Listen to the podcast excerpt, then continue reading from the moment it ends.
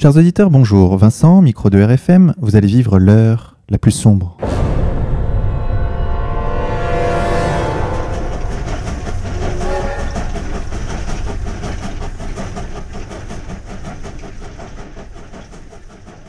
Chers auditeurs, pour cette 43e émission, nous allons parler de l'écrivain Maurice Dantec, mort le 25 juin 2016 et connu pour ses romans d'anticipation, notamment La Sirène Rouge, Les Racines du Mal et Babylon Babies, mais également pour ses positions politiques radicalement réactionnaires, pro-américaines et anti-arabes. À sa mort, Valeurs Actuelles, par exemple, a titré Mort d'un prêcheur d'Apocalypse. Le Figaro a titré Adieu à l'écrivain qui croyait aux machines et aux archanges. Qui était réellement Dantec? C'est la question à laquelle nous allons tenter de répondre en compagnie de quelqu'un qu'il a très bien connu, un camarade dénommé Riton. Riton, bonjour à toi. Salut. Chers auditeurs, sachez que comme chaque semaine, je suis accompagné de mon partenaire animateur Xavier de la rédaction d'égalité et réconciliation. Xavier, bonjour à toi. Bonjour à tous. Riton, la première question qui me vient. Comment as-tu connu Dantec? Alors, euh, j'ai rencontré Dantec euh, en seconde, c'est-à-dire quand je débarquais au lycée euh, Romain Roland en 1975. Euh, il portait un t-shirt euh, du Blue Oyster Cult qui disait Tyranny and Mutation. il avait les cheveux longs et des boutons sur la gueule. Donc lui, il était en littéraire et moi, j'étais en maths. Mais euh, on s'est très vite euh, retrouvés euh, pour partager donc le même amour à la fois du rock and roll et à la fois de la littérature de science-fiction, puisque à l'époque j'avais déjà lu quasiment tout ce qui était paru en français, des livres de, donc, de Philippe K. Dick, de Jim Ballard, de Norman Speedrad, donc euh, ce qui est connu maintenant sous le nom de cyberpunk, de la littérature cyberpunk. Donc vous avez grandi tous les deux à Ivry-sur-Seine. Dans quel milieu socio-culturel? Alors donc euh, en fait ce qui est assez drôle c'est qu'on était opposés et puis en fait quand on va voir par la suite on, on s'est souvent opposés. Euh, lui donc venait d'un milieu, son père était journaliste, journaliste pense à Jeune Afrique, donc ancien résistant communiste. Euh, donc la vieille, la vieille garde. Euh, et sa mère était donc euh, féministe, engagée politiquement aussi, mais elle était, je pense, couturière. Donc un, milieu assez, bah, c'est ça, un milieu assez populaire. populaire. Ce qu'on appelle la banlieue rouge. Banlieue rouge, voilà, pure banlieue rouge. Moi, je, je venais de Villejuif, d'une mère ouvrière et d'un père immigré italien. Euh, donc, euh, de, pour la petite histoire, de la même origine que euh, d'autres amis du lycée, c'est-à-dire Tonino Benakista et Sylvie Verrecchia, qui sera plus tard Madame Dantec. Est-ce que vous diriez que déjà à l'époque, Dantec était d'extrême gauche? Car on dit que c'est de ce milieu-là qu'il vient. Alors oui, de toute façon, euh, nous, on s'est retrouvés aussi sur euh, des pratiques euh, quotidiennes qui étaient celles de foutre le bordel dans les assemblées générales. Il faut se rappeler qu'en 75, on était encore dans la, comment dire, les conséquences, enfin l'ambiance de mai 68.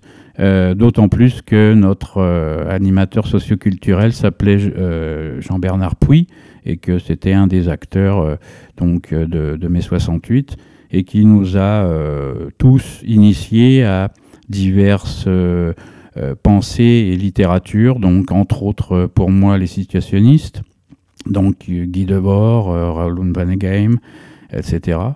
et donc les, les livres de cyberpunk ou certains, certains cinémas donc comme euh, la jetée de, Chris Marker, donc euh, tout ce qui était euh, underground.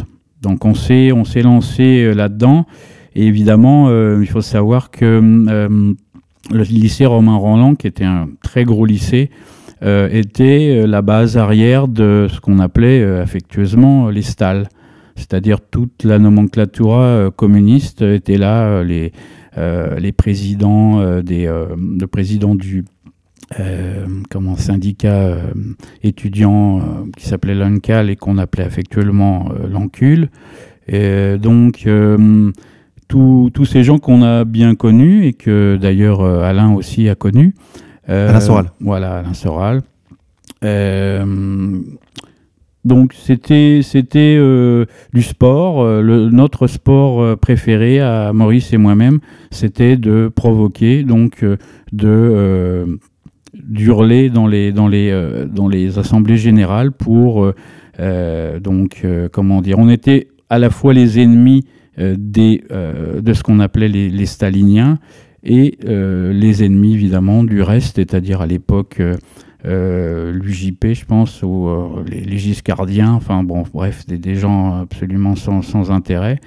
Donc euh, cette première année au lycée était essentiellement, comment dire, remplie de, de réunions des cours qu'on séchait, donc au café d'en face, et de batailles de farine et de joints fumés dans les chiottes, donc parfaitement conforme à ce que peut euh, ce qu'a pu dépeindre euh, Cédric Clapiche euh, dans le, Péril jeune. Et c'est aussi la musique qui va vous réunir? Oui, donc on, on, était de tous les concerts qui nous intéressaient. Donc à l'époque, c'était c'était par exemple. donc c'était la musique électronique les, influences étaient diverses. Euh, bon, lui était plus, comme je, l'ai dit tout à l'heure, intéressé par euh, le, heavy metal ou le, hard rock. Euh, donc, mais il était aussi intéressé à tout ce qui était musique électronique. Bon, moi, par exemple, on, a été au concert d'un groupe qui s'appelle Hawkwind, qui était bon, le premier groupe du, fondateur de, de Motorhead. Euh, et à, ce, moment-là, j'ai rencontré par exemple la, fille d'un compositeur de musique concrète. Euh, donc, euh, on a écumé les, concerts de Xenakis, de, Philippe Glass, de Stockhausen ou de choses comme ça. Donc, c'était, comment je pourrais dire, le parisianisme euh, cet intellectualisme euh, euh, ne peut pas imaginer que des banlieusards puissent avoir autre chose qu'un quotient intellectuel de, de, rappeurs ou des choses comme ça. Mais on était effectivement des intellectuels, donc puisqu'on s'intéressait aussi bien à la littérature qu'à la musique. Et vous lancez ce groupe, donc Artefact, qui sera plus tard le, titre d'un ouvrage de, Maurice Gédantec. Oui, alors donc, euh, comment ça s'est passé? C'est que euh, y a eu une radicalisation. Euh, les choses ont évolué d'une telle manière que, en fait, quand on sentait qu'il y avait un, un, mouvement qui tendait à liquider mai 68, et la réaction, ça a été le punk. Donc, on s'est engouffré dans le punk. Euh, et donc, dans ce, c'est-à-dire là, on parle de 1976. Et en 76, donc, on a rencontré, on devait faire partie donc de la douzaine de punks qu'il y avait euh, en France à cette époque-là, c'est-à-dire euh, les gens de Metal Urbain, les gens de, des Stinky Toys, donc tout le, les gens d'Asphalt Jungle, donc avec le chanteur, comment dire qui est euh, journaliste à Best, euh, etc. Donc euh, on, a, on a embarqué vraiment à fond sur, sur le punk. Et, et d'un autre côté, c'était aussi un engagement politique. et cet, cet, engagement politique, c'était la fraction armée rouge, c'était les autonomes. Donc un, des groupuscules qui étaient proches donc d'action directe. Donc euh, cette radicalisation euh, s'est faite donc euh, de 1977, de 1975 à 1977, et on a fondé le groupe en fait au départ État d'urgence, qui était un groupe donc tout à fait dans la lignée du d'un cyberpunk orienté politiquement donc vers le soutien à, Andreas Bader et, des, choses comme ça. Donc ça, c'est un des premiers morceaux que vous pouvez écouter. Eh bien écoutez, on va le faire tout de suite. Chers auditeurs, nous allons écouter RAF Propaganda en exclusivité sur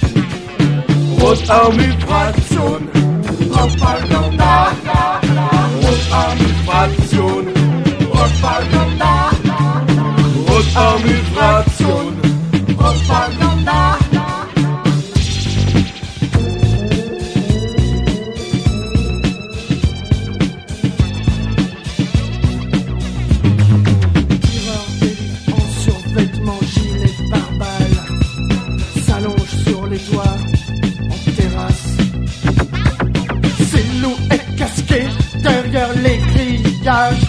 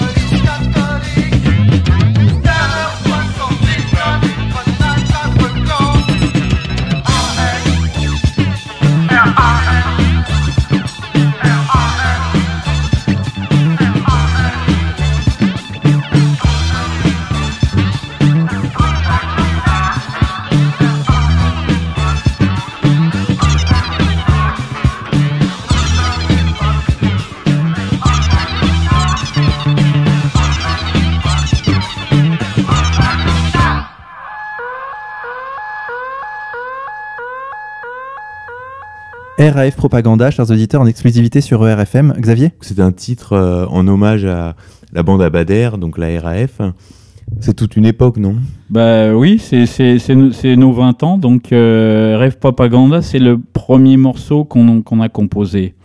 Et que donc Maurice a écrit et chanté. Alors donc je précise parce que dans la presse tout le monde parle d'Artefact. Artefact c'est la deuxième période du groupe, la période commerciale. dans laquelle en fait Maurice ne chantait pas. Il se, contentait de, d'écrire les, les, paroles et de jouer du synthétiseur. Mais donc pour euh, replacer en contexte, euh, le groupe a été fondé euh, en décembre 77 et en janvier ou février 78, c'est-à-dire après trois mois de répétition, donc on avait eu le temps de composer quatre ou cinq morceaux seulement, on a fait notre premier concert. Ce premier concert, c'était folklorique parce qu'il a été organisé par les autonomes pendant les grèves qu'il y avait à la fac de Tolbiac. Euh, le concert euh, a consisté à débarquer avec euh, les, amplis, à virer le prof dans l'amphiyène, à jouer devant donc une bande d'autonomes de, de, et, de, punk et de quelques, quelques étudiants qui traînaient là, qui savaient pas trop ce qui se passait. Et le concert a, fini euh, par une charge de CRS, donc on est parti en courant. Moi j'avais un synthétiseur de percussion que j'avais mis dans un fût d'acide, donc euh, avec une tête de mort, etc. Donc je suis parti en courant avec mon, avec fût d'acide sous le bras, parce que donc les, les, les CRS chargeaient. Euh, j'avais oublié, mais Eric Debris, qui est le, fondateur donc de Métal Urbain, Métal Urbain, donc c'est en fait effectivement le, groupe fondateur du cyberpunk en France. C'était les premiers à faire euh, la, jonction entre la musique punk, le rock punk et euh, le synthétiseur. Donc euh, devaient jouer avec nous cette, cette fois-là, mais ils avaient leur, leur, matériel était, était coincé en, douane. le lendemain, on a fait un second concert dans un squat qui jouxtait donc euh, Tolbiac. Euh, donc, euh, il y avait un autre groupe de, de, heavy metal qui, qui, jouait là et qui n'appréciait pas du tout les punks. Donc, comme la, sono leur appartenait, ils nous ont, ils nous ont complètement euh, bousiller la, balance, c'est-à-dire qu'effectivement on n'a pas pu jouer dans, de bonnes conditions. Donc euh, quand le, groupe a commencé euh, à jouer, quand donc ce, groupe de, heavy metal a commencé à jouer, pour pour disons je suis, assez taquin, j'ai commencé à pisser sur le pied de micro du, chanteur. Et donc ça s'est terminé en baston avec les, les, autonomes qui sont venus en renfort. Et donc tout ça a explosé. Euh, donc, euh, donc tu, parles de, tu, parles de, baston, mais justement Dantec dans ses bastons. Oui. Euh, quel rôle jouait-il? Puisqu'on sait qu'il était plutôt chétif. Voilà. Donc, en tant que en tant que connaisseur, donc j'ai j'fréquenté pratiquement quotidiennement pendant 15 ans Dantec. à deux périodes bien, bien, bien différentes, j'y reviendrai là-dessus. Euh, mais donc, euh, effectivement, euh, Dantec était, était un avorton. Hein, donc, il a toujours été faible psychologiquement et, physiquement. il était c'était le premier à tomber malade. Quand on a enregistré le disque, il buvait trop de café, il avait des palpitations, il n'arrivait pas à dormir, ça lui filait des, des cauchemars. je suis parti en vacances, bon, ça pourrait être à l'époque, euh, Jodorowsky devait, euh, devait tourner le film euh, Dune. Et donc nous, on tripait complètement là-dessus. Donc on, s'est dit, bah, on va partir jusque dans le désert. Donc on est parti en vacances au Maroc. Et donc, quand on a débarqué au Maroc, il, la première semaine, il est tombé malade et il est resté, il est resté à se faire chouchouter par les filles. C'était une colonie de vacances plus ou moins hippie. Et euh, à l'arrière des estafettes, euh, parce que parce qu'il était tombé malade. Euh, bon, c'est ce genre de choses. donc, il, s'est toujours donné une image de baroudeur, mais ça a toujours été faux. Quand on était punk, le premier à se prendre des, claques dans la gueule, c'était Maurice. Et à chaque fois, donc, euh, il, se faisait éclater. Et, puis voilà, donc c'était c'était euh, ce qu'on appelle euh, en, en banlieusard une bite au cirage c'est-à-dire vraiment celui ou, un, un, geek, c'est-à-dire celui qui, qui à chaque fois se, se, prend les claques. Et donc, euh, par la suite, son, sa, réussite, euh, sa réussite euh, dans les médias et dans la littérature, c'était pour lui surtout une vengeance. Et alors, à ce propos, donc ça, c'était un premier paradoxe bagarreur mais chétif. Et un deuxième paradoxe, vous, vous avez dit qu'il écrivait les chansons de votre groupe. On a du mal à imaginer Maurice Dantec écrire un texte court quand on voit par la suite les, les véritables pavés qu'il a pu écrire. Bah, c'est parce que j'étais derrière son cul et à chaque fois qu'il m'en pondait 15 euh, pages, je lui disais non, non, Momo, tu dégages ça, tu dégages ça.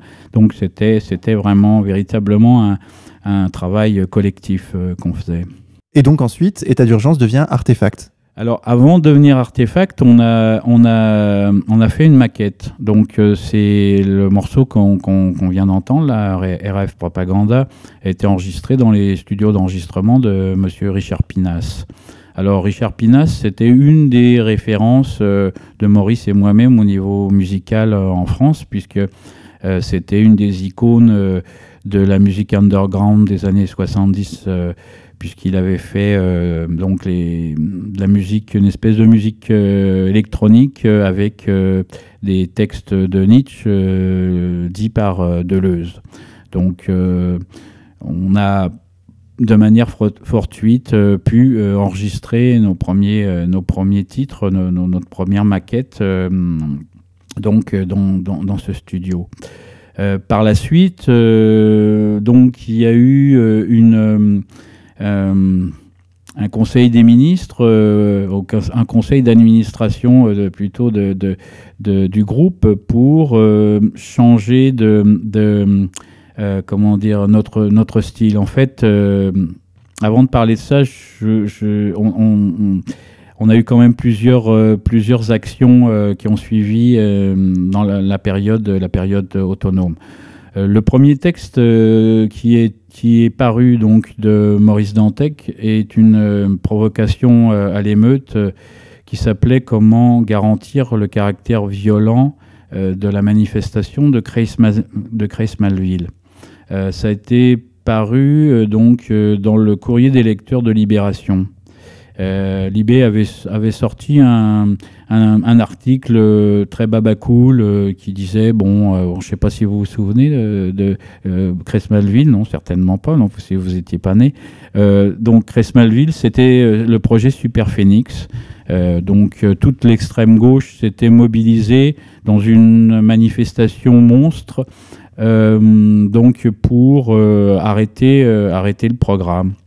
Et donc on avait suivi les, autonomes dans cette manifestation qui était donc en pleine, en pleine, en cambrousse et qui avait été un, qui est un souvenir absolument surréaliste parce que euh, on était donc une bande de cyberpunk euh, en, pleine, campagne avec des, hélicoptères euh, de la police et puis les, gaz lacrymogènes, etc., qui, nous, donc c'était c'était vraiment euh, et, nous on était partis euh, là-bas dans une bagnole pourrie en train d'écouter du Sex Pistols avec euh, avec des, des, barres de fer pour pour aller en, découdre. C'était épique. Oui, c'était épique, mais ce qui est assez intéressant, c'est c'est que et là aussi c'est une exclusivité dont, dont Maurice ne, ne s'est jamais vanté euh, je vais vous livrer une information, c'est-à-dire qu'on a fait des, des, euh, actions commando euh, avec les autonomes, une action qui a consisté à, comment dire, à détruire une, une petite rue parisienne masquée, donc cagoulée. Et, en fait, cette manifestation comme on était proche des autonomes, euh, qui était une manifestation, on ne savait pas où, on allait, on savait pas.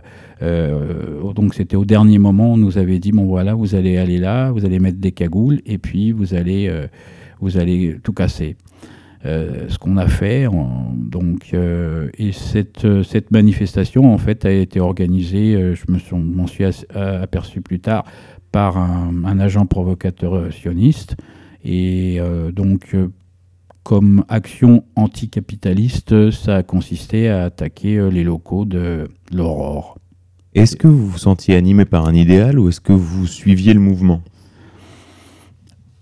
On était dans l'urgence punk et l'idée qui a été, qui a été comment dire, qui est resté dans la tête de, Maurice toute sa vie, c'était de pousser le système dans ses retranchements pour en faire sortir la, l'essence, on va dire, dictatoriale. Donc, si vous vous rappelez le morceau que je viens de passer, c'est un film euh, de, catastrophes de science-fiction, et c'est exactement ça. Donc, euh, en fait, qu'on avait euh, dans la tête, on se disait que le futur allait être celui, celui-là, c'est-à-dire un, espèce de film catastrophe, une, anti-utopie. Dans lequel la police allait nous contrôler cybernétiquement parlant. Et donc l'apocalypse faisait partie intégrante de votre, de votre imaginaire. Exactement, puisque c'était nourri de, de, la, de, la science-fiction. Donc, euh, pour en, en, toucher deux mots, donc Philippe Kinderdick, qui est le, le roi euh, de, euh, de l'anti-utopie, des mondes, des mondes lysergiques complètement paranoïaques. ainsi que donc Jim Ballard avec Crash, donc Crash euh, que, le réalisateur euh, canadien euh, bien connu dont j'ai oublié le nom a fait a fait l'adaptation et dont j'ai fait l'adaptation en fait en 76 c'était ma c'était notre première production c'est-à-dire un court métrage expérimental sur la pornographie et les accidents d'automobile. Donc si tu veux mettre un petit bout du morceau. Bien sûr. Voilà. chers auditeurs nous allons donc écouter Crash. C'est parti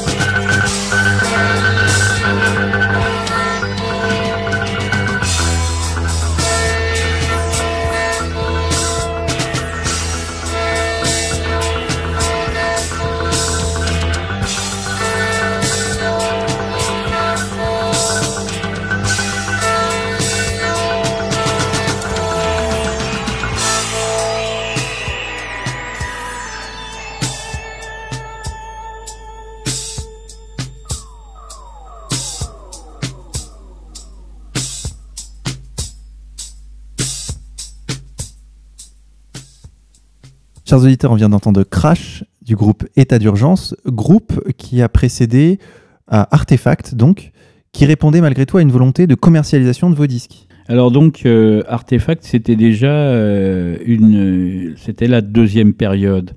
Et, hum, et Maurice euh, a été, je pense, celui qui a pesé le plus dans la balance pour faire un virage à 180 degrés.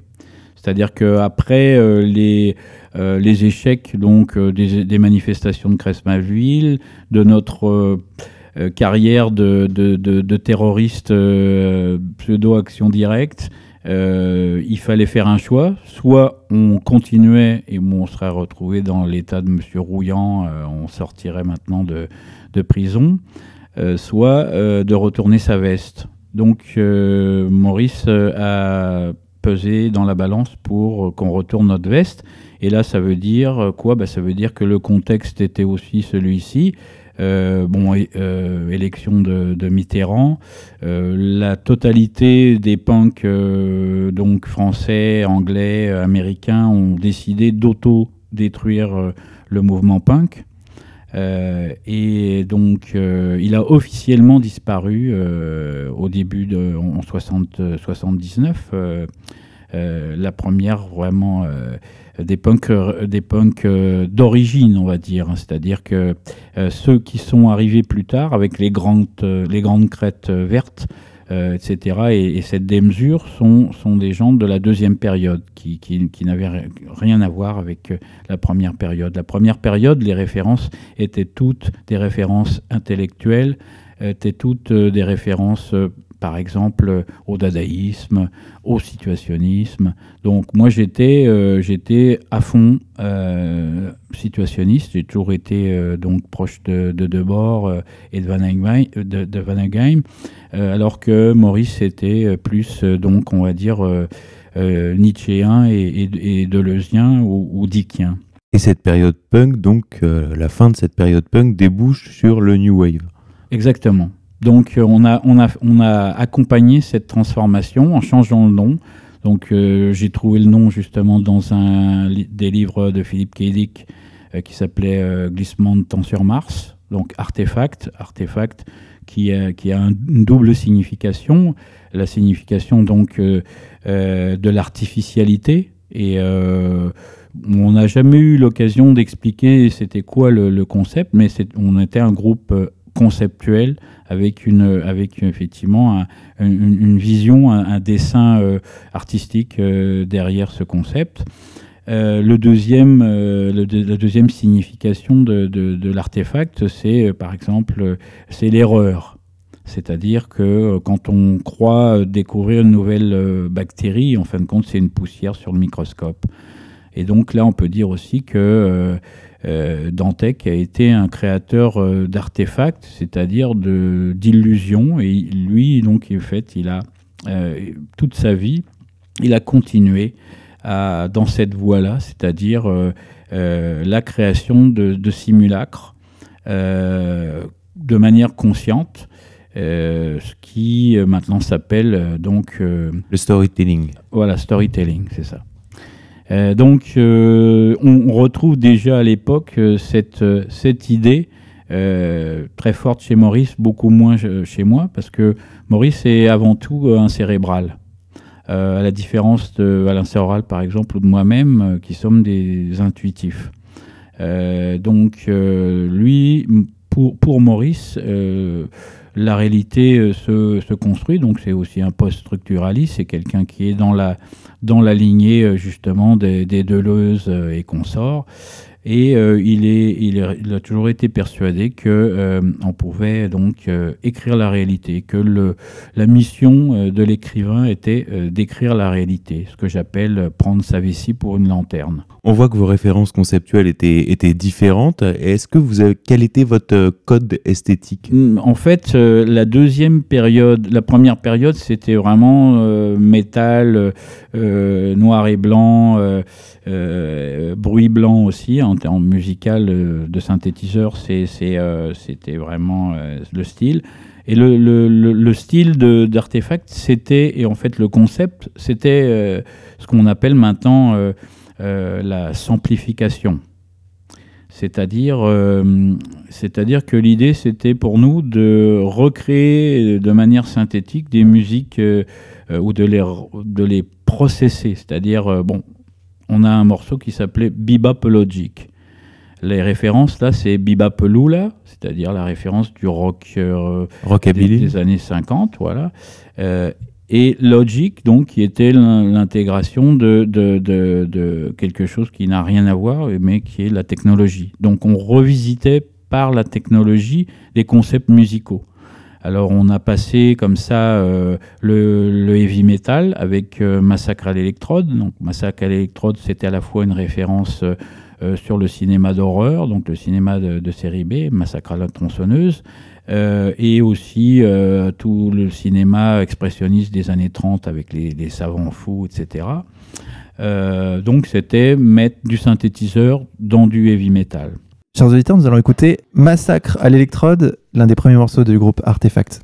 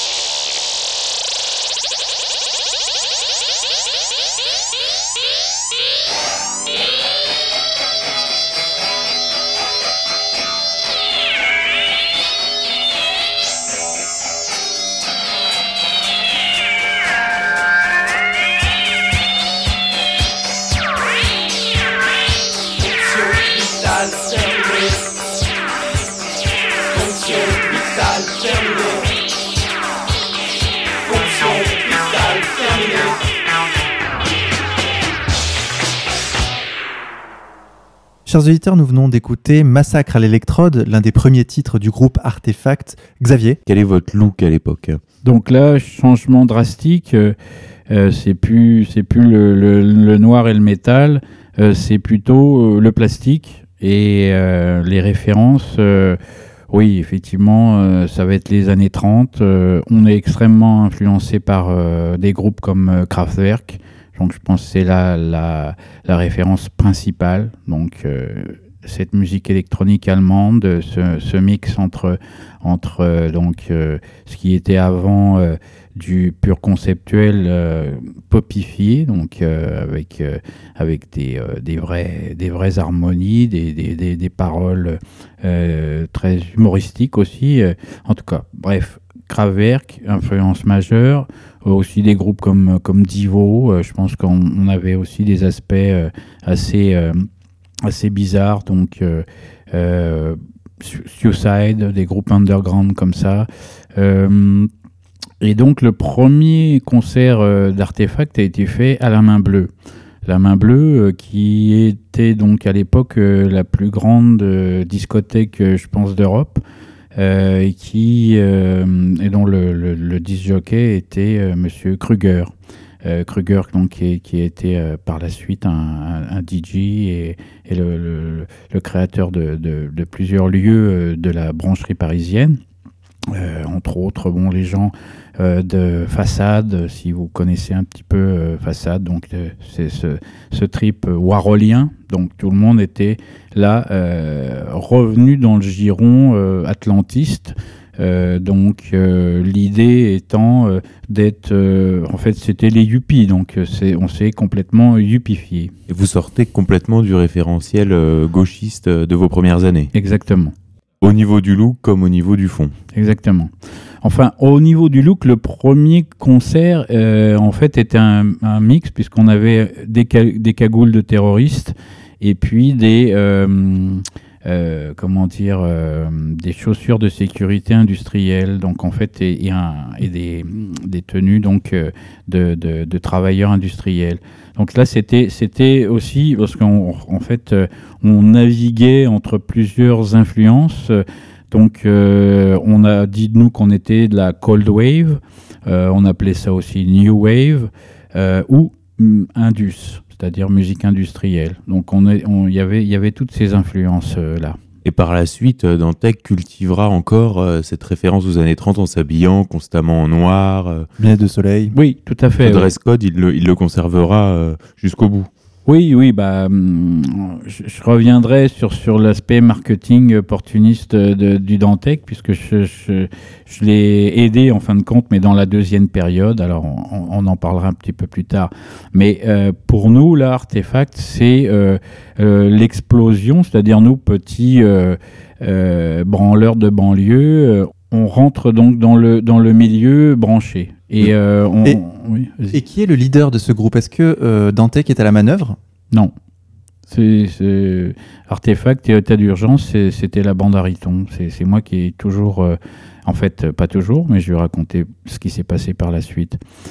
Euh, mais pour l'in- pour l'instant, c'est la bande à Riton. C'est moi qui moi qui drive le groupe. C'est moi qui donne la direction.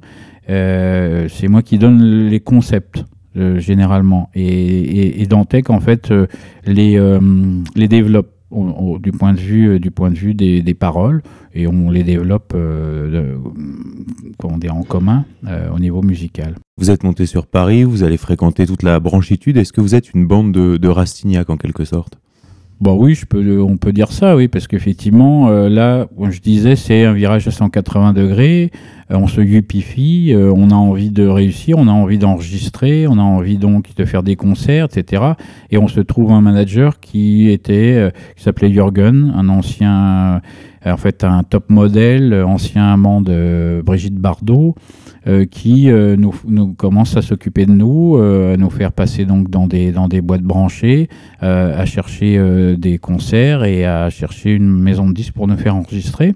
Et entre autres, on, se retrouve dans la soirée de lancement du disque The Man Machine de Kraftwerk, donc qui, qui s'est passé au dernier étage de la, de la tour Montparnasse, donc en 1978.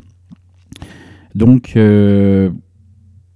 c'est juste après, juste après ces, ces- ces- premiers concerts, euh, en fait, s'ouvre euh, le, Rose Bonbon. Le Rose Bonbon qui, en fin de compte, a, été euh, le lieu, la, pépinière de toute la scène française, pas seulement parisienne, New Wave.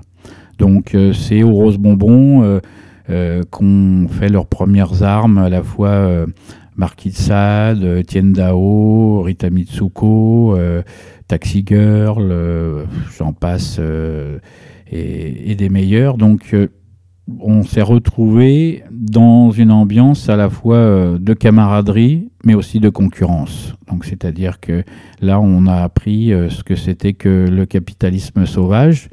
Et euh, donc vraiment, ce, ce yupisme euh, a commencé à, imprégner très très fortement nos, jeunes cerveaux. Et bon, bah, tout ça a débouché euh, vers des, choses assez, déplorables qui se sont en fait par la suite qui ont continué. Donc par exemple, c'était une fois de plus euh, le pauvre Maurice euh, se prenait une claque euh, par, par Daniel Dark sur, sur le- les marches du bain-douche. C'était, c'était des choses comme ça. Donc, en fin de compte, les groupes savaient très bien qu'il n'y avait pas de place pour tout le monde. Donc, que euh, seul le meilleur, entre guillemets, euh.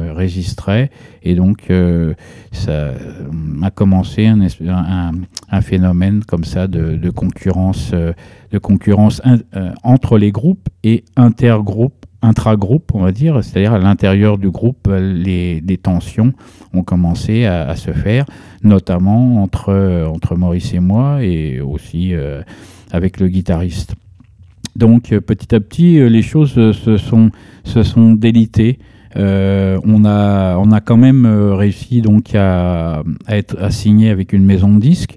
Donc les grandes maisons de disques ont refusé, ont, signé d'autres groupes, mais nous on a, signé avec la maison de disques Celluloid, le label d'Orient, qui était le label plus ou moins managé par euh, Jacques No des Stinky Toys. Donc Jacques No, Stinky Toys, c'était là une des grosses références euh, au niveau du punk au début et aussi au niveau de la, de la New Wave. Donc euh, Jacques No, créateur de Rectangle, euh, et avec Elie Medeiros et Lio, euh, donc de, de- tubes pop du début des années 80. Alors dans toute cette génération, vous avez cité Daniel Dark, vous avez cité Lerita Mitsuko, Fred Chichin, et aujourd'hui euh, on consacre cette émission au décès donc euh, de Dantec. Comment vous expliquez cette surmortalité dans votre euh, dans votre génération? Ah bah c'est pas dire que en fin de compte on, ne buvait pas que des, jus de fruits vitaminés. Donc euh, effectivement euh, les, euh, substances euh, hallucinogènes diverses et variées on, effectivement on les a testées. Euh, euh, dès le départ d'ailleurs euh, Maurice et moi-même euh, étions euh, des euh, comment dire euh, euh, adeptes de l'acide. Donc euh, j'ai le souvenir d'une fête que j'ai organisée chez moi qui s'est terminée en, en trip d'acide et, et Maurice euh, a bat trippé et il a mis un coup de pied dans, dans le lampadaire de, mon salon, il l'a cassé en deux en hurlant euh, le feu, l'acier pendant deux heures. Donc voilà, c'est ça c'est une image, une des images que je vais garder de, de Maurice, euh, c'est-à-dire que effectivement c'était euh, il prenait pas mal de substances. Euh, Je, parlerai plus tard de, sa manière de travailler en tant qu'écrivain. Euh, et donc, c'était, c'était pas bon pour lui. Donc, quand je dis qu'il est effectivement assez faible psychologiquement, il avait des, problèmes. donc, il a été diagnostiqué bipolaire. Donc, je pense qu'il était déjà, certainement bipolaire ou avec des tendances schizoïdes à l'époque. Et donc, euh, par exemple, au Québec, puisqu'il a passé euh, euh, presque 20 ans au Québec, le, taux de THC de, l'herbe québécoise est, connu pour, pour atteindre des sommets stratos- stratosphériques. Et donc ça, c'est parfait pour devenir paranoïaque. Donc sur l'époque, vous parliez du rose bonbon, c'est aussi l'époque des bains douches, euh, du palace.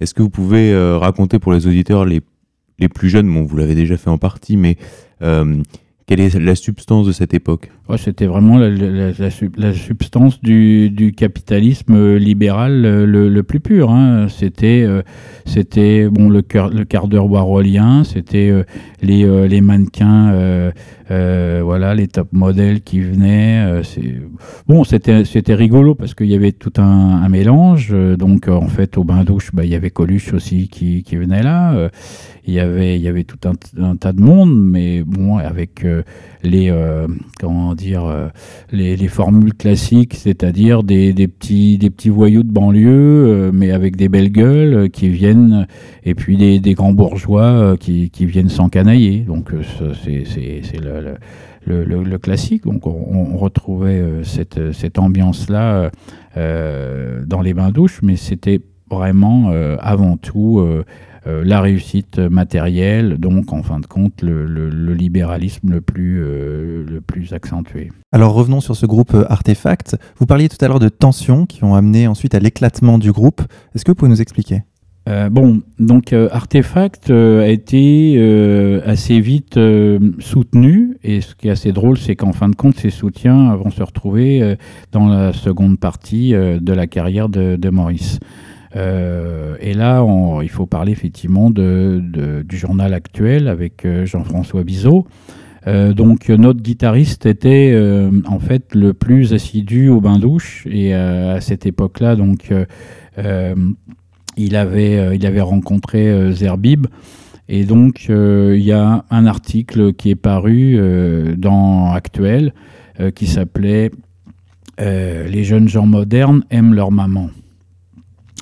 Alors bon, euh, je, ne peux pas expliquer le, le- la déception que j'ai pu avoir à la suite de, ce, de, ce, de cet article qui était d'une malheureuse euh, stupidité parce que euh, effectivement euh, les deux groupes qui étaient, qui étaient mis en, en, avant c'était Marquis de Sade et nous-mêmes et on était deux groupes effectivement extrêmement à l'opposé de cette image de marque de des jeunes gens modernes donc que Actuel avait voulu créer. En fin de compte hein, c'est une, c'est une création donc euh, une contradiction complète euh, avec, euh, avec le travail qu'on essayait de faire. Et avec le recul, je pense que c'était quelque chose, en fait, déjà de voulu. Voulu, dans le sens où maintenant, je crois, je crois que l'underground est actuel en France. C'était la chose, une des choses principales. Euh, était le cheval de Troie euh, de la culture euh, nord-américaine. Donc le but, c'était de faire rentrer et de détruire la, culture française de l'intérieur. Donc généralement, le soutien, disons, qu'on aurait pu attendre des, journalistes se transformait en espèce de, de, de- de destruction, se retrouvait avec euh, des images de marque qui, qui étaient absolument pas, euh, ce, euh, qui avaient rien à voir avec le travail qu'on faisait. Donc je sais pas si vous imaginez, bon, par rapport à, Maurice, les jeunes gens modernes, c'était ridicule, quoi. Voilà. Et donc c'était ça le, cœur des tensions euh, entre vous et entre toi et Dantec? Non, donc on avait, on avait déjà euh, une, euh, comment dire, une vue différente. par exemple, pour Maurice, le plus important, c'était de sortir un disque et de faire un tube. Pour moi, le plus important, c'était de faire une tournée et de développer un public et surtout un savoir-faire réel, Euh, c'est-à-dire une maîtrise musicale qu'on n'avait pas encore vraiment parce que le groupe, en fin de compte, avait euh, euh, à peu près deux ans d'existence et on avait appris à, jouer de nos instruments, je dirais, sur, sur le terrain. Quoi. Donc on avait certaines, certaines faiblesses et ces faiblesses, pour moi, le mieux, c'était de se colter face au public pour, pour arriver à- à développer à la fois une force intérieure et à garder une direction. Euh, donc Maurice, pour lui, c'était pas ça du tout. Et on, voit une approche, deux approches complètement différentes, comme je parlais tout à l'heure d'une approche intuitive et, euh, comment dire, euh, la praxis avec, avec une orientation sur la pratique, et de l'autre côté, une orientation qui est plus idéologue, d'idéologie. Et donc euh, la, position de Maurice, c'était toujours une, position euh, d'idéolo- d'id- d'idéologue, c'est-à-dire de quelqu'un qui, qui euh, de manière superficielle, fait des choix et, des, constructions artificielles. Ce qui- ce qu'il a appelé par exemple des attitudes. Et effectivement, je pense que le, mot pour lui, c'était ça, des attitudes. C'est pour ça que je crois que euh, c'est une des raisons pour lesquelles il s'est autodétruit, parce qu'il n'a jamais réussi à développer une colonne, vertébrale euh, euh, qui, effectivement, les, gens n'ont jamais compris quel était euh, le sens de son travail, parce qu'il n'en avait pas. Il n'y avait pas de sens dans son travail. C'est- vraiment ça. Il n'y avait pas de, a pas de ligne, il n'y a pas de logique. La le- seule logique, c'est pour lui, c'est celle du darwinisme social. Euh, on en parlera plus tard, mais, c'était déjà ça qui, se, pointait. Donc, euh, résultat des courses, euh, des tensions internes, des, directions différentes. Et euh, bon, bah, on, a, fait des, de- des expériences malheureuses et à 20 ans, on ne sait pas trop euh, comment réagir par rapport à ces, expériences. On prend tout de manière très très euh, émotive et très, on le prend directement en pleine figure ou dans le ventre et on n'a pas su vraiment euh, gérer tout ça. Mais ce qu'il y avait derrière euh, euh, dans l'esprit de Maurice dès le départ, et c'est toujours été son, caractère, c'était celle du coup d'État. En fin de compte, c'était celle de d'essayer de contrôler les choses par derrière. Et puis, au moment stratégique, hein, c'est pas pour rien qu'il parle de Sun Tzu, etc., donc de stratégie guerrière. Pour lui, c'était à un moment donné, il allait euh, euh, utiliser la situation pour prendre le pouvoir dans le groupe. Effectivement, il l'a fait euh, au moment où on a signé avec une maison de disques. Donc, on a enregistré un 33 tours. Il y a un maxi single qui en est sorti, qui, s'est- qui a été salué de manière très très correcte par la critique. Donc, Massacre à l'électrode, faisait partie de, de ce maxi single. Euh, pour la petite histoire, on a, enregistré ça avec euh, vraiment des bouts de ficelle. Euh, on a loué un, un- un magnétophone multipiste qu'on a, installé dans la maison de campagne de, mes parents. Et on a passé deux mois, en fin de compte, avec, euh, avec euh, des potes, euh, les gens du groupe et, certaines personnes du, milieu musical. par exemple, Claude Artaud, qui était le, le, gars qui jouait du synthétiseur avec euh, mathématiques modernes. Donc là aussi, c'est euh, la brancherie, c'est euh, mathématiques modernes, c'était Edwige, Edwige Grus, donc une des références de la, la reine des punks qu'on appelait euh, à l'époque. Donc c'était euh, ou alors euh, Marc Caro, Marc Caro, donc euh, le directeur artistique euh, de Delicatessen et des enfants des, enfants perdus, donc avec euh, avec Genet. À l'époque, il était actif dans la bande dessinée et aussi dans le rock alternatif avec son groupe euh, Parasite. Donc euh, euh, tout un tas de tout un tas de choses comme ça. Et euh, au final, euh, une, une explosion dans le sens où on s'est retrouvé en studio sans avoir euh, les, euh, les reins assez solides, sans avoir d'expérience euh, comment euh, utiliser cet outil euh, extrêmement euh, complexe quand même, qui est un studio d'enregistrement, des tables de mixage, euh, des effets, etc. Donc euh, bah, ça a été euh, des bastons euh, de, dans, dans, le, dans le studio euh, parce que, parce que les choses, euh, euh, c'est ça, ne, ne, ne- parce qu'effectivement il y avait un problème de direction dans, dans le groupe. Alors Riton, ensuite le, le groupe éclate, donc c'est la fin de cette première période où tu as connu euh, euh, Dantec. Je propose, à, chers auditeurs, que nous écoutions euh, une musique qui s'appelle International Disco du groupe Artefact en exclusivité sur RFM. Tout à fait.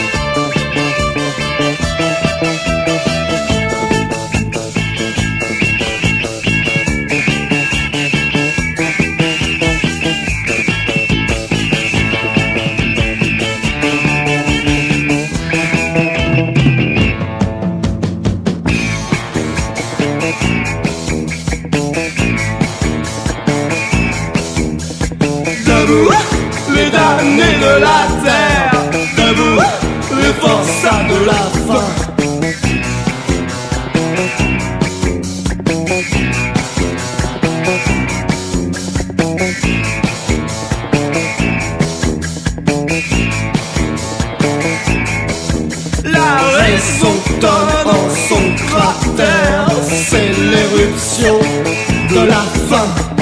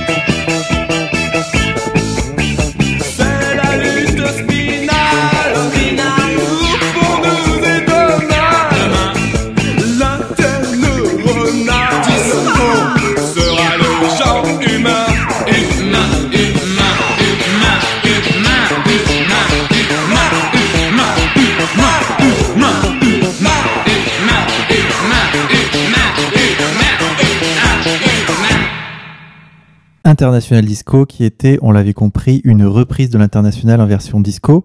Alors Riton, là, le groupe a éclaté, mais vous avez le temps quand même de faire un dernier concert à l'Olympia. Racontez-nous. Oui, en fait, euh, on, a, on a eu euh, l'occasion de jouer, entre autres, avec, euh, avec Lio, avec, avec Étienne Dao, avec Elie Medeiros, Jacques Noé, Elie de Medeiros.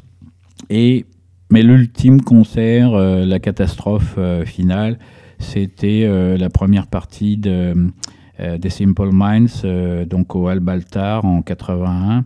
euh, donc devant 10 000 personnes, mon, mon, synthétiseur de batterie est tombé en panne, ça a été absolument catastrophique et le, le- le groupe, donc c'est...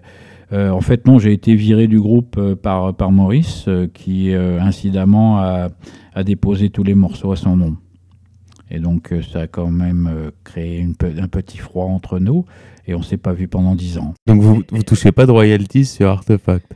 Non, non, bah, de toute façon, les royalties euh, sont, sont- ont jamais été euh, énormes. Elles sont parties en fumée. Euh, oui, oui, oui. De toute façon, on a, on a, on, on devait enregistrer plusieurs disques.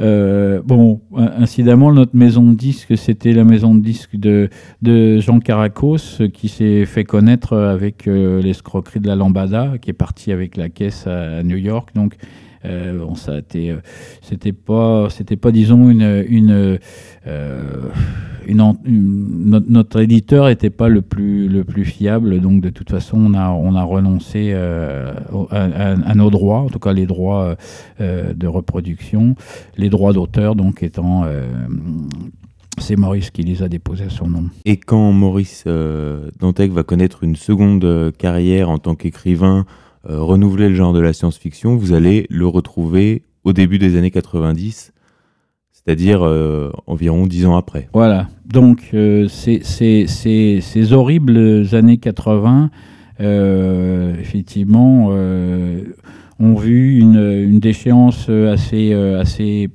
une déchéance. En fait, euh, une déchéance sur- surtout pour, pour Maurice, qui se retrouvait en fin de compte après euh, avoir essayé de diriger le groupe, euh, euh, s'est retrouvé dans les, dans les mains de quelques, de quelques aigrefins et de quelques escrocs qui l'ont embarqué dans des histoires absolument ahurissantes où il s'est ruiné. Euh, et donc il s'est retrouvé pion. Euh, donc, euh, je pense d'ailleurs, c'était au, au lycée Romain Roland où, où on s'était rencontrés. Moi, de mon côté, donc, j'ai plus rien, voulu savoir du, euh, show business. Euh, J'ai repris mes études. Je suis devenu euh, informaticien puis roboticien.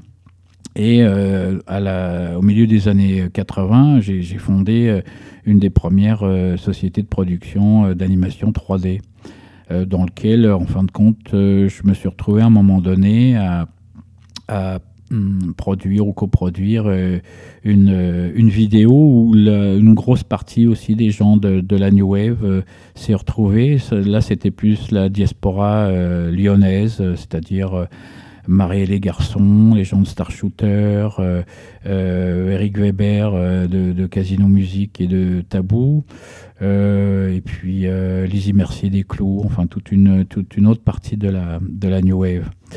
Donc euh, cette traversée du désert euh, a duré à peu près une dizaine d'années. Et euh, au moment où j'ai fait faillite avec ma société de production 3D, j'ai rencontré, re- re-rencontré, re- revu Maurice dans un, dans un salon de nouvelles technologies. Donc lui, à l'époque, il avait essayé de monter aussi une, société de production de vidéos. Euh, donc je, l'ai revu et puis euh, bon bah c'est c'est on, a on a repris contact on s'est euh, on s'est retrouvé euh, au bout de dix ans sans, sans, au- sans aucun comment je pourrais dire Maurice c'était mon, mon sparring partner hein. donc on s'était on avait développé euh, nos, capacités euh, rhétoriques et nos capacités euh, de provocation dans les assemblées générales du lycée, puis par la suite aussi des capacités théoriques et artistiques avec le groupe. Et ces, dix ans de, traversée du désert bah, nous ont fait regretter un certain nombre de choses qu'on s'apportait mutuellement. Ce qui fait que bon, je lui ai pardonné euh, ce, ce- ce lé- léger écart euh, de la fin euh, de, donc de l'époque de l'éclatement du groupe. Et puis bon, donc on s'est retrouvés. Et on- votre, oui, votre complicité était restée intacte, quoi. Vous- Absolument, Comme oui. si vous étiez quitté la veille. Bah oui, absolument. oui. Bon, moi, il m'a toujours fait rire, ce qui, ce qui peut paraître paradoxal, mais voilà. Et c'est sûr qu'il avait, il avait effectivement euh, une, euh, une, une très grande curiosité, donc qui vient de, aussi de, de- des aspects euh, euh, de ses gènes de journaliste. Donc euh, Et puis il venait Voilà. d'écrire le roman La Sirène Rouge. Voilà. Donc lui, à ce moment-là, effectivement, il venait, il venait d'écrire la, La Sirène Rouge.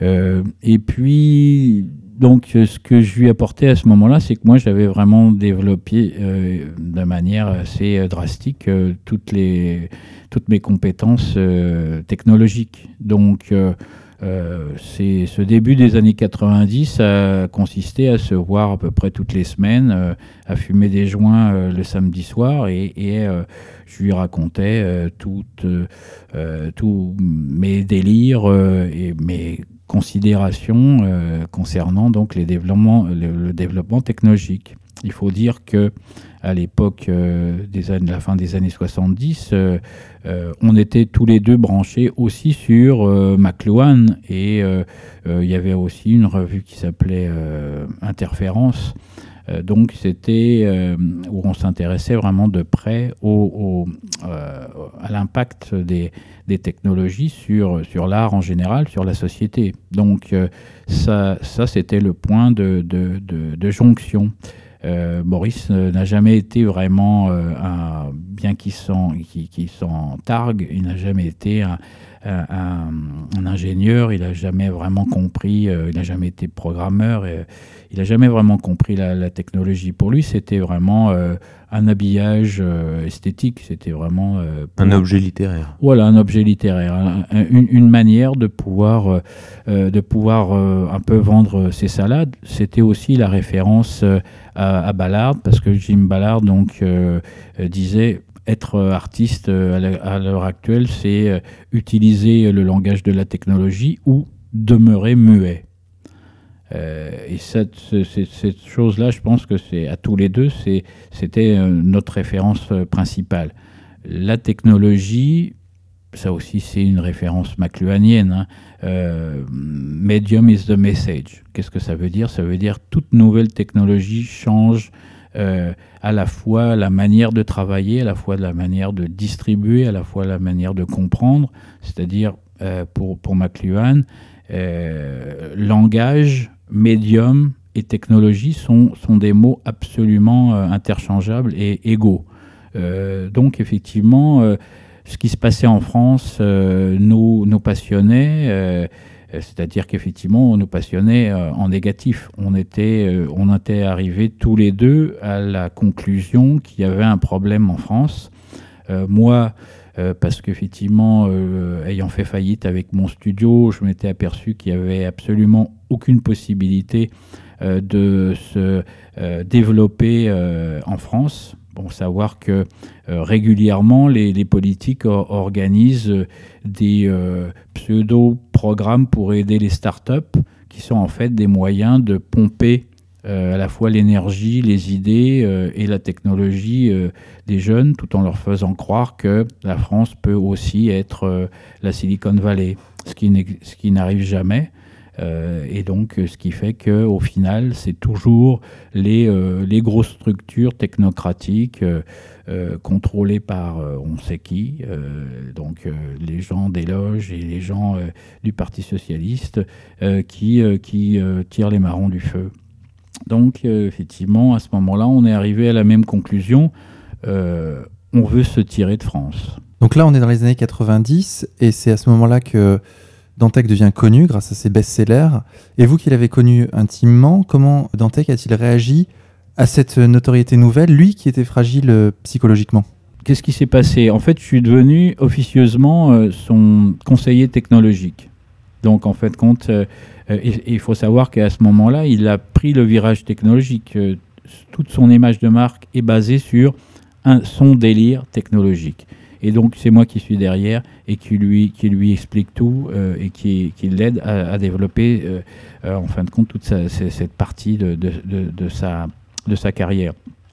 J'étais là euh, le jour où euh, Jean-François Bizot euh, a téléphoné chez lui suite à, son prix pour Les Racines du Mal.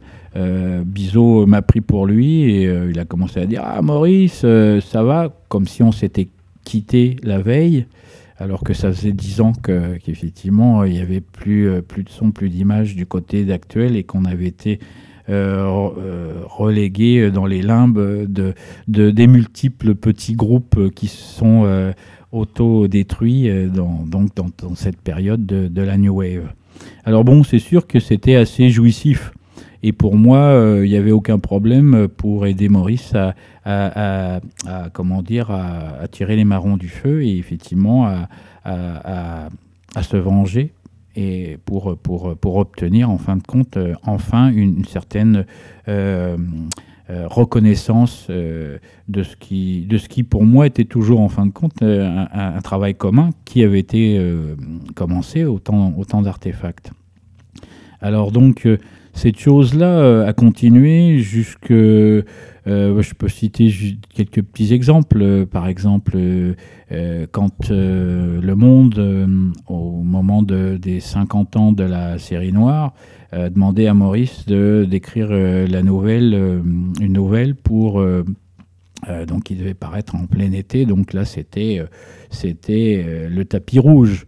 Maurice s'est retrouvé face à une feuille blanche. il avait, il était, il était complètement sec. Il arrivait, il arrivait à, il avait aucune idée. Il savait pas quoi faire.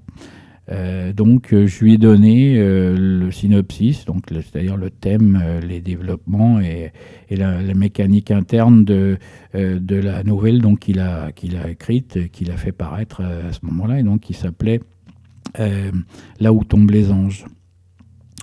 Donc euh, voilà, on, s'est retrouvé en fin de compte dans, une, dans la même situation qu'au début euh, d'Artefact, euh, de, notre, de notre collaboration commune. Et est-ce que l'aspect politique qui va éclater plus tard, c'est-à-dire son néoconservatisme, est déjà présent ou est-ce que c'est encore une fois une posture comme vous l'expliquiez? Ben, c'est toujours très très difficile. Je me suis souvent posé la question euh, euh, quelle était la part euh, d'opportunisme chez Maurice, la part de diva, la part de naïveté, parce qu'en fin de compte, on peut se poser la question sur ses positions sionistes. Euh, il est à la fois conspirationniste et à la fois il n'a jamais euh, imaginé ou en tout cas dit que euh, les tours du, 11 septembre ont, pu être détruites par, par l'État profond ou par, par le Mossad. Donc on peut, on peut se demander pourquoi. Est-ce que c'est par naïveté ou est-ce que c'est par intérêt? Est-ce que cette islamisation qu'il a, dénoncée, c'est-à-dire ce passage des banlieues euh, rouges aux banlieues beurre, a réellement motivé son départ ou c'est quelque chose euh, d'annexe? Alors, euh, bon, là, il y, a des, raisons extrêmement personnelles sur les positions de, Maurice concernant l'islam. Et c'est, c'est, c'est extrêmement malheureux parce que, effectivement, euh, Maurice s'est embringué dans un certain nombre de, mensonges et un certain nombre de, euh, postures euh, tout à, fait contradictoires et, donc illogiques que, Alain, donc Alain Soral a, bien, a bien pointé. donc je sais exactement, euh, enfin en tout cas, euh, il y a de grandes chances pour que euh, les raisons de son rejet de l'islam n'aient rien à voir avec, avec des analyses politiques, mais plutôt à voir avec des règlements de compte personnels. Est-ce qu'on ne peut pas considérer que ces déclarations tonitruantes à la télévision ne sont pas en fait des plans de communication? Oui, alors bon, ah tiens, oui, ça c'est une très bonne... ok. Alors, en, en 94, il m'invite à, venir avec lui euh, en vacances euh, en Thaïlande. Et là, on profite en fait de ce, de, ce euh, moment de, détente. Alors bon, qu'il a passé à, fumer ses, joints dans, dans, les cases pendant que j'allais bourlinguer sur une, sur une bécane dans la jungle. Euh, mais euh, à un moment donné, euh, on se retrouve dans les îles là, et à ce, moment-là, c'était la pleine période ou le, début, en tout cas, des, des full moon parties et des raves. Donc, on se retrouve dans ces, ces soirées techno donc là, ça nous parlait parce qu'effectivement, euh, euh, quelle, est, notre mission, nous, en tant que, en que, de, boomers bon, On dit boomers au Québec, mais ici, donc 68. Parce qu'effectivement, on est en, en 59 tous les deux.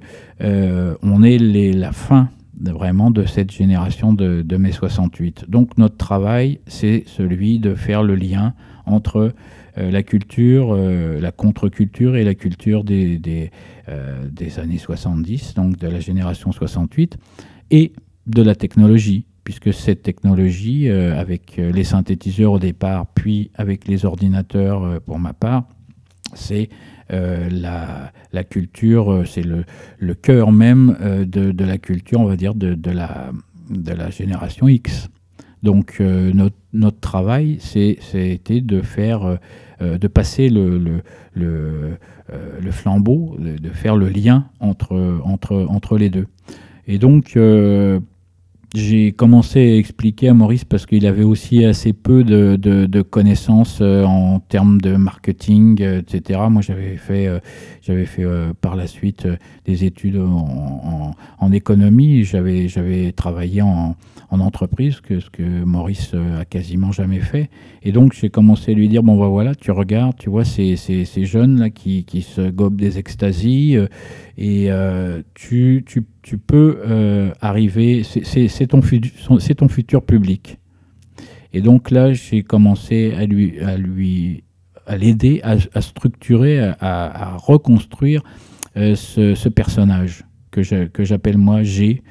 C'est-à-dire puisqu'il s'est il, il s'est appelé Maurice G. Dantec et donc comme euh, ce G pour Georges. Voilà, oui, mais ce, ce G, c'était aussi une référence à J- James J. Ballard, donc euh, c'était pour lui une manière de, de se euh, euh, dans sa dans sa vision des choses, il s'est il s'est toujours, bah, surtout sur la fin, prétendu écrivain américain de langue française ou en fait anglo-saxon. Donc cette, cette part, cette part euh, américaine, anglo-saxon, qui est complètement construite, qui est complètement bidon, euh, il, a, il, a, il a commencé euh, à la construire et je l'ai aidé à, construire ce- cette espèce de personnage, de provocateur, schizophrénique et techno-schizophrénique, on va dire. Et donc, ce qu'il a fait, euh, tranquillement, mais euh, on en était arrivé à la conclusion que euh, rester en France, c'était pas, c'était pas le meilleur, le meilleur plan, le meilleur plan marketing justement. Donc, pour ma part, parce que j'étais, chef de projet multimédia et que je travaillais déjà dans le domaine du jeu vidéo. Et donc, effectivement, euh, j'avais plus de, de futur euh, à Montréal, qui effectivement est devenu par la suite euh, un centre euh, de conception de jeux vidéo euh, de niveau mondial. Euh, et donc, pour lui euh, aussi, les choses commencent à être assez chaudes euh, sur, euh, sur sa banlieue, puisqu'avec sa femme, ils avaient un, ils avaient un appartement en face du, lycée. Euh, donc, ils avaient quelques problèmes euh, avec euh, avec euh, nos amis euh, immigrants nord-africains. Et donc, euh, euh, ils, ils- ils commençaient à, à vouloir effectivement dégager. Donc, ça, ça lui permettait de suivre son, son rêve américain. Et moi, ça me permettait de continuer ma carrière. Donc vous arrivez au Québec en 1997. La première fois qu'on a mis les pieds au- à Montréal, c'est en 1994. Donc il était invité par euh, le Salon du Livre de Québec. Euh, et donc j'ai suivi dans, ses valises juste après le, voyage euh, en, Thaïlande.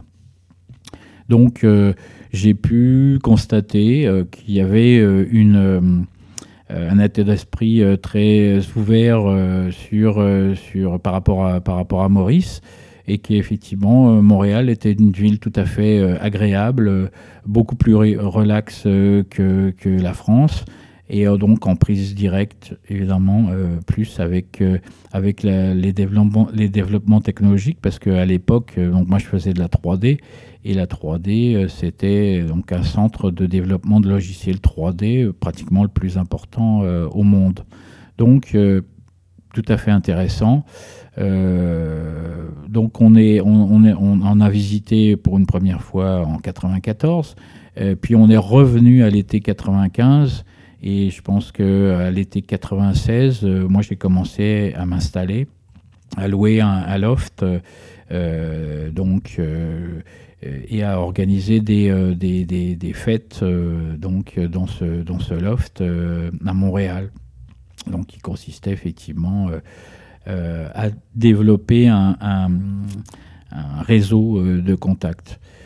Mais ce qui a été assez, euh, assez drôle, c'est que en fin de compte, euh, Maurice euh, s'est tout de suite branché euh, quand il, quand il est arrivé là-bas. Donc, premièrement, euh, au contraire de moi-même, il n'a jamais été euh, obligé de travailler euh, au, au Canada ou au Québec. Donc, il, a, il est arrivé, il était déjà célèbre, donc les, les portes lui étaient toutes ouvertes et donc de toute façon, il n'avait pas besoin euh, euh, de personne. hein. il ils, ont, tout de suite acheté donc, euh, un loft en plein centre de Montréal, en face de la, de la croix du Mont-Royal.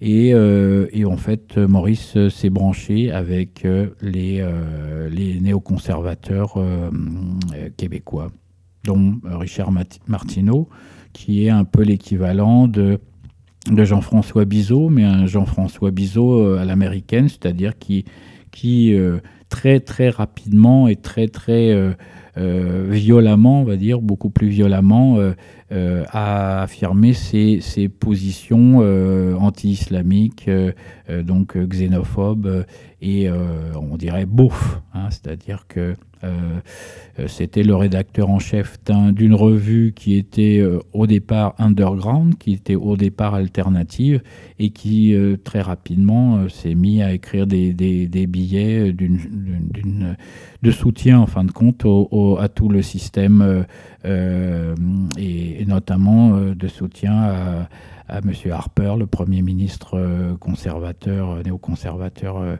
euh, canadien, qui est resté pendant des années et qui, donc Maurice a, tout de suite écrit des, des, billets, des, des éditoriaux. Il a travaillé un petit peu comme, comme il a fait quelques, quelques articles comme journaliste. Mais donc très rapidement, il a, il a, hum, il a montré ce, ce- ce côté-là, euh, donc qu'on a bien connu par la suite, celui de, de- du néo-réac, euh, ou du, je ne sais plus comment M. Lindenberg l'avait appelé.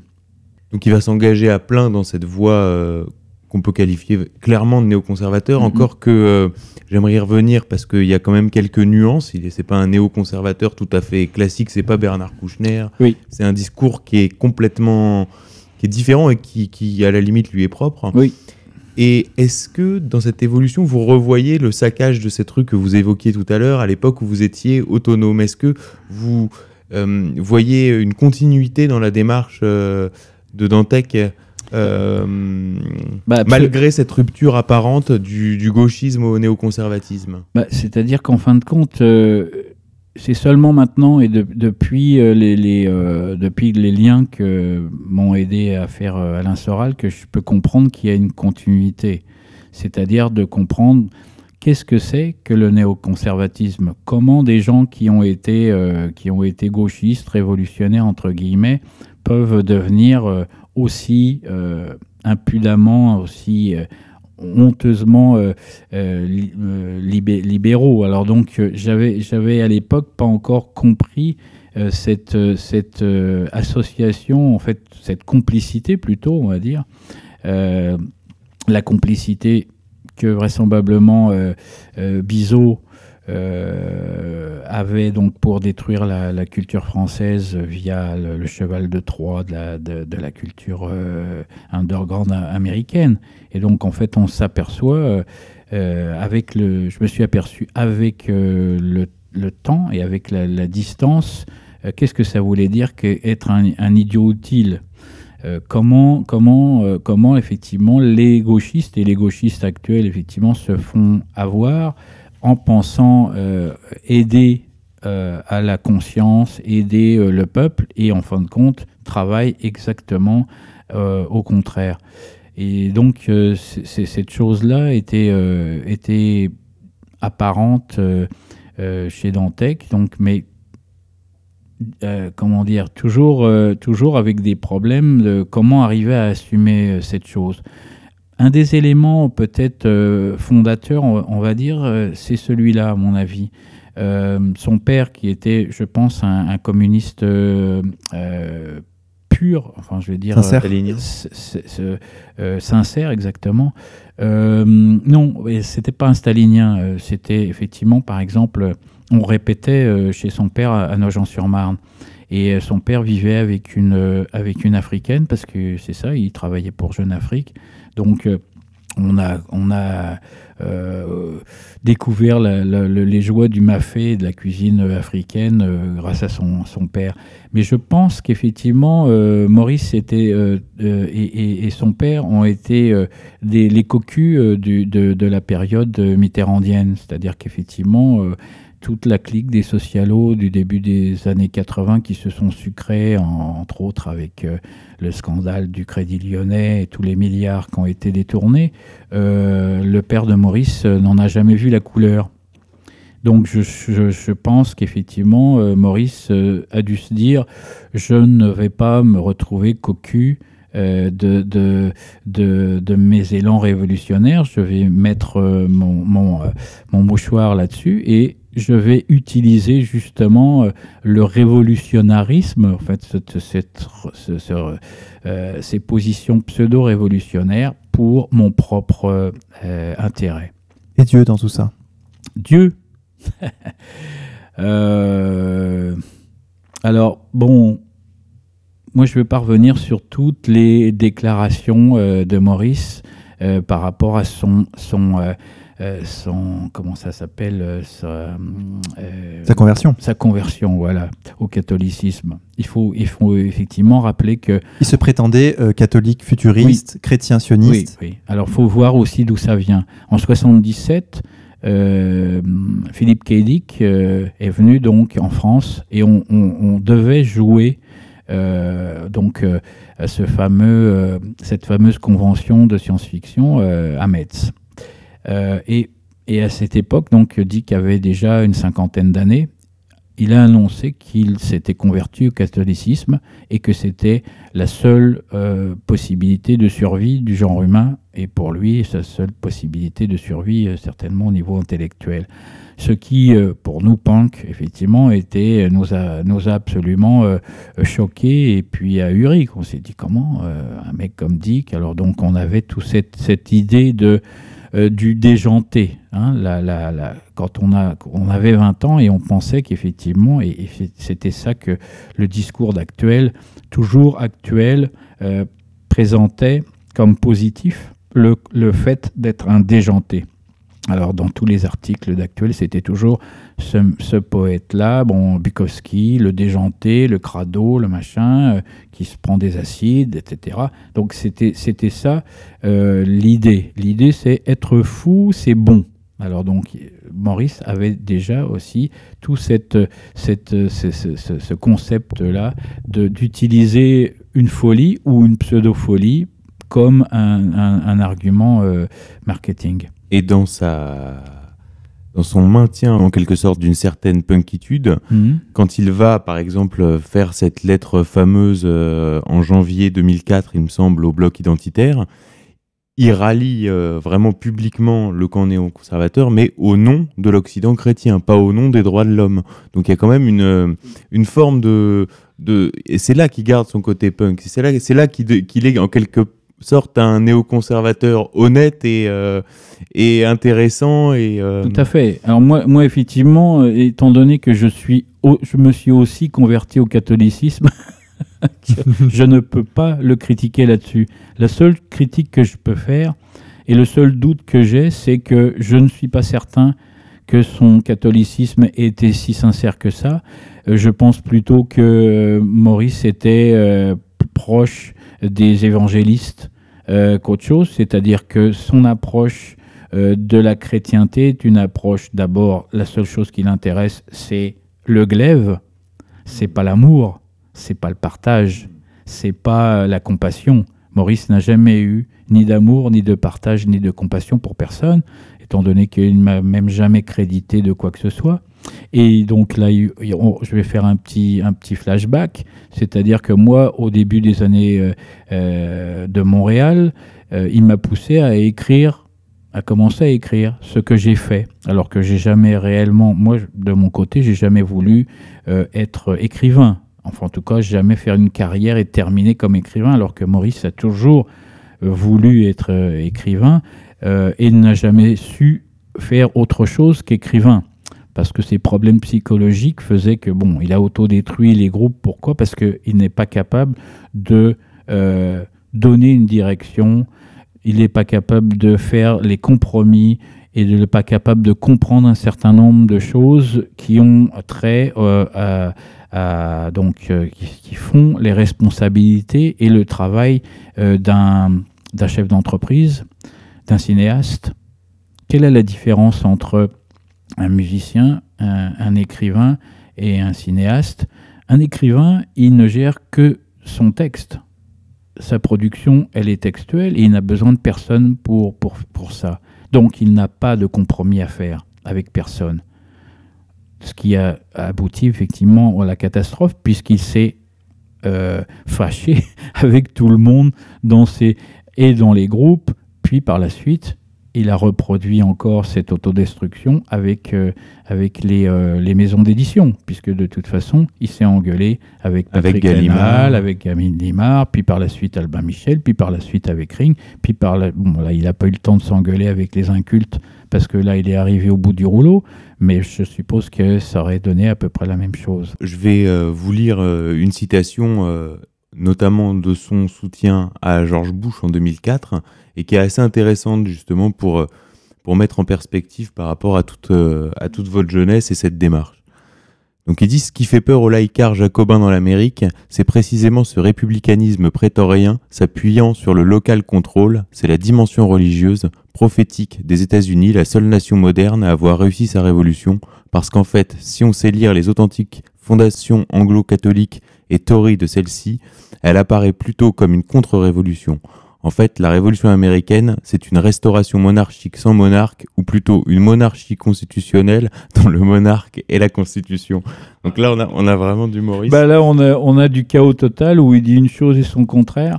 Donc, euh, moi, pour moi, les choses sont beaucoup plus simples. C'est-à-dire que je pense que euh, les États-Unis, après y avoir passé 20 ans, enfin, en Amérique du Nord, et y avoir euh, vraiment travaillé, alors je, je, je, parlerai peut-être un petit peu de comment s'est terminée mon aventure américaine, à, sa différence, et pourquoi je pense qu'il il- il a toujours vécu dans une illusion totale de se croire d'ailleurs écrivain nord-américain de langue française et, et de croire euh, qu'effectivement il était adapté euh, et qu'il avait euh, qu'il a pu euh, comment dire euh, se, se représenter en fin de compte le futur de la littérature française en Amérique du Nord. C'est ça son, son son erreur et son et je pense son échec le plus le plus le plus grand. Finalement, l'histoire de Dantec, c'est l'histoire d'un homme qui s'autodétruit. Oui, absolument. Donc il, a toujours... Bah, ces, deux, périodes ont suivi le- le- les, mêmes courbes. hein. C'est-à-dire qu'effectivement, de 92 à, à 99, euh, 98, euh, tout, tout, fonctionnait à peu près. euh, euh, il était, euh, vivable. Il arrivait effectivement à fonctionner. Il arrivait à s'entendre et avec lui-même et avec plus ou moins les autres. Mais petit à petit, il a, développé donc euh, bah, ce que j'appelle une, mé- mégaloïa, donc euh, à la fois paranoïaque et mégalomane. Donc il s'est constitué une petite cour euh, de gens parce que donc son mode de fonctionnement que j'appelle le- un mode d'aspiration et pas un mode d'inspiration. Donc aspiration au sens d'aspirateur, hein, la, la machine. Et donc c'est toujours ses références. Il disait je suis une machine. Euh, donc, euh, je vais faire le lien avec ce qui s'est passé pour moi. Je suis devenu écrivain. Il m'a poussé à devenir écrivain. En 98, j'ai fait paraître, euh, grâce à Monsieur Jean-Bernard Pouy aussi, donc dans la collection de science-fiction du Poulpe, donc qui s'appelait Macno, mon premier, mon premier roman.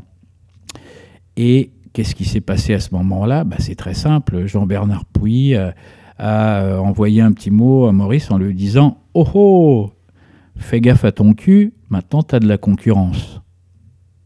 Et la concurrence venait de son meilleur ami ou de son meilleur ennemi.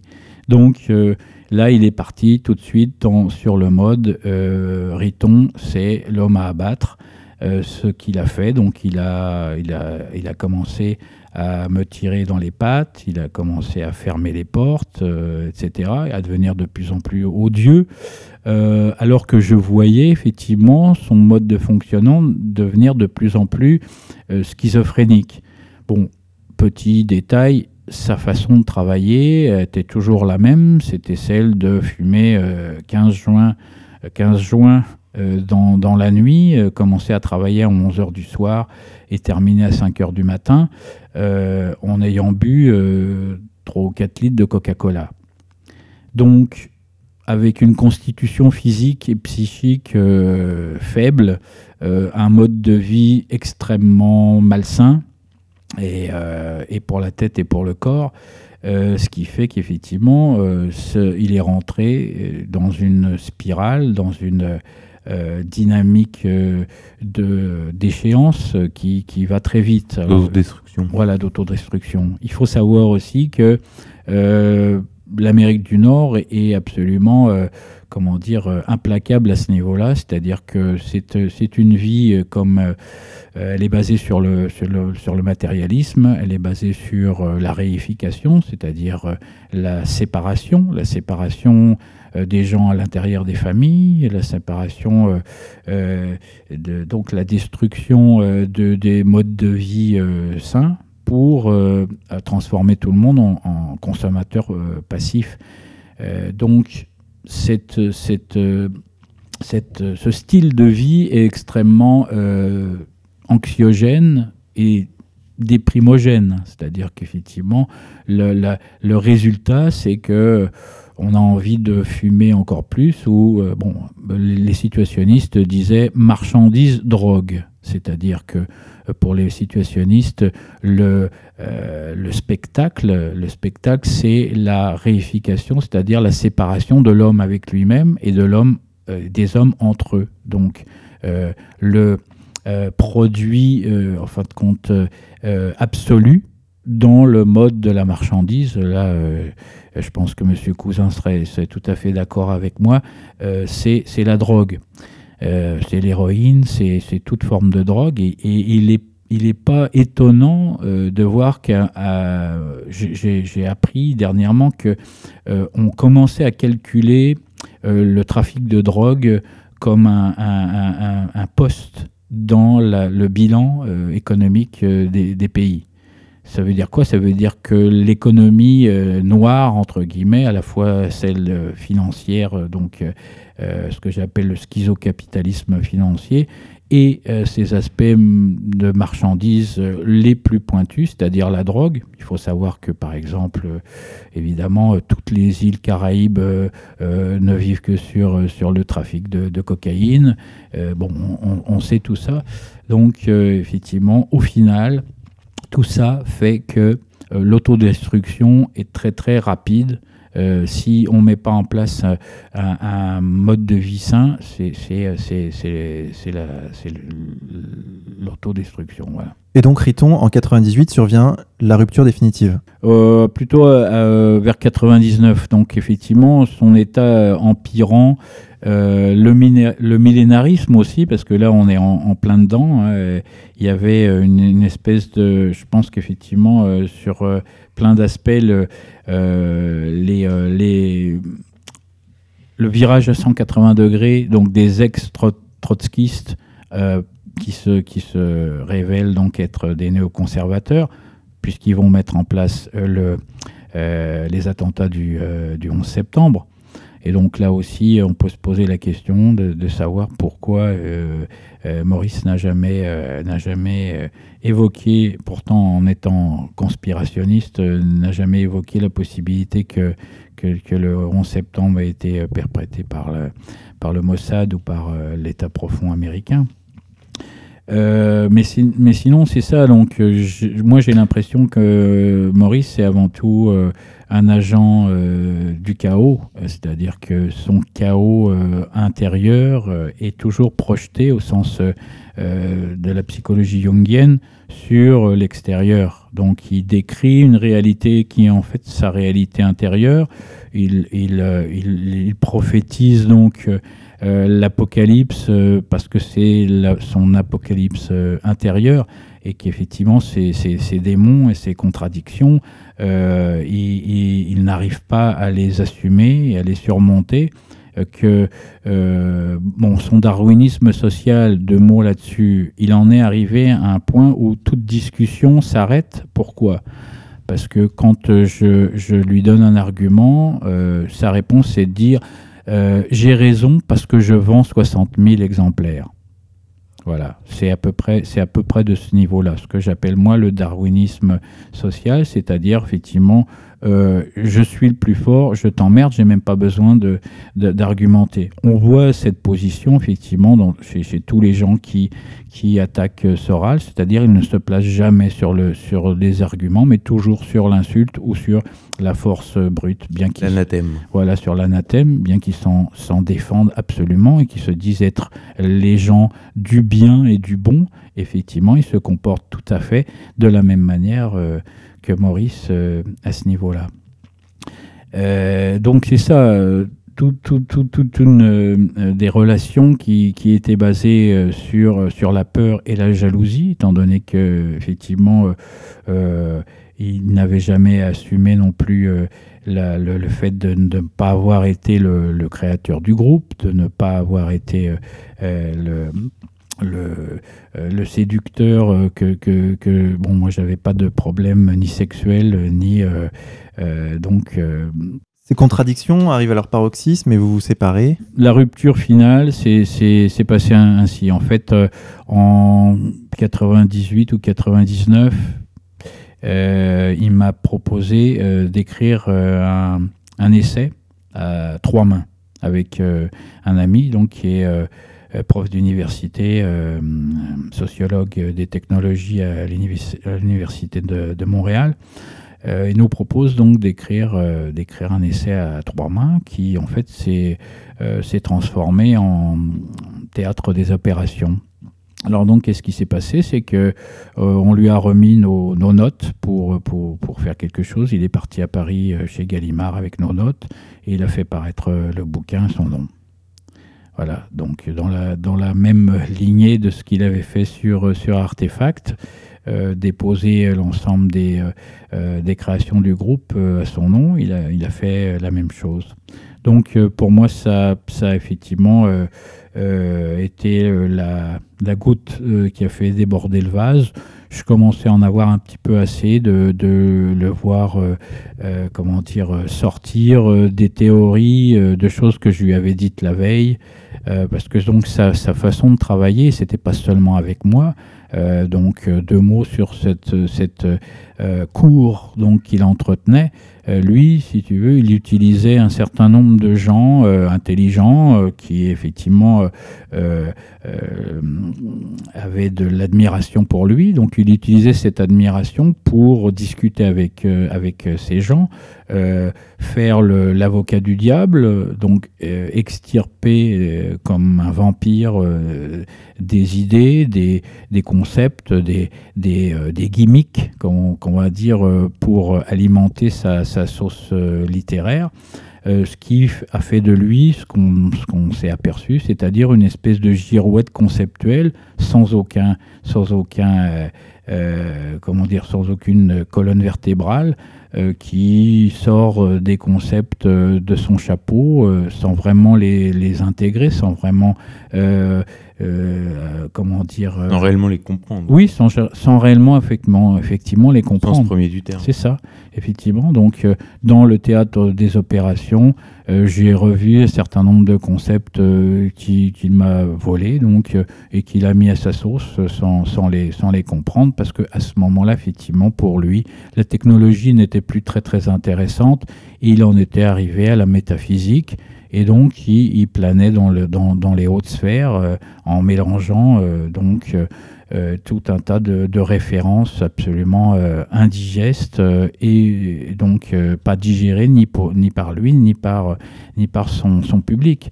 Alors il faut savoir que moi j'ai personnellement, euh, euh, à part quelques nouvelles justement où je pense qu'il aurait vraiment dû continuer la nouvelle parce que quand il, restait euh, euh, euh, très succinct, euh, il, pouvait avoir effectivement un impact euh, assez, assez grand.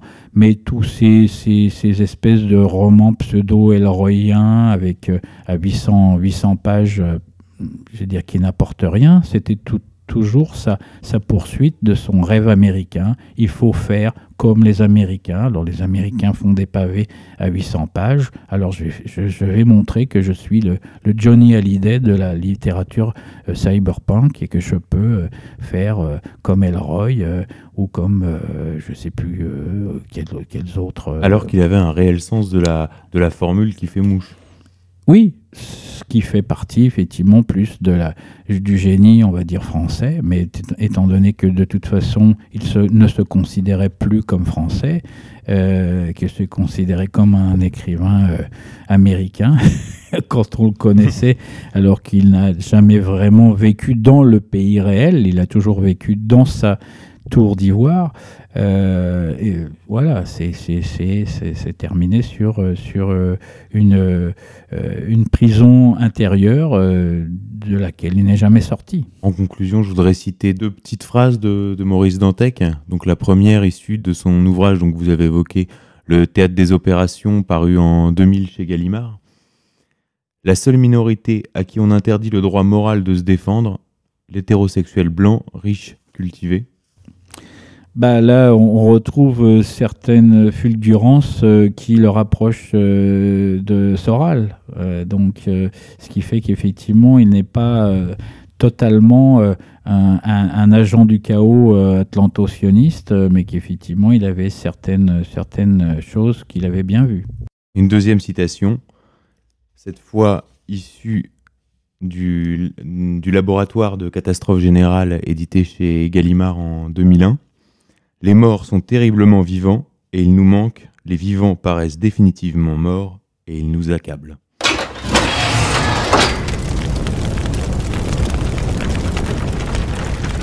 Chers auditeurs, c'est sur ces mots que nous allons conclure cette émission.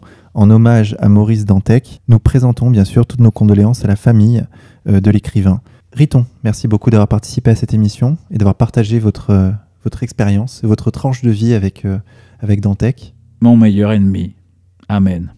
Xavier, on se retrouve la semaine prochaine pour une nouvelle émission sur le Venezuela, Un sujet qui te tient à cœur, j'ai l'impression. il me semble. Chers auditeurs, merci beaucoup d'avoir suivi cette émission. Vous pouvez réagir en commentaire sur le site d'égalité et réconciliation. Quant à nous, nous allons conclure cette émission en musique. Sur les notes du groupe État d'urgence, nous allons écouter Sans contrôle. Bonne écoute à tous et à la semaine prochaine.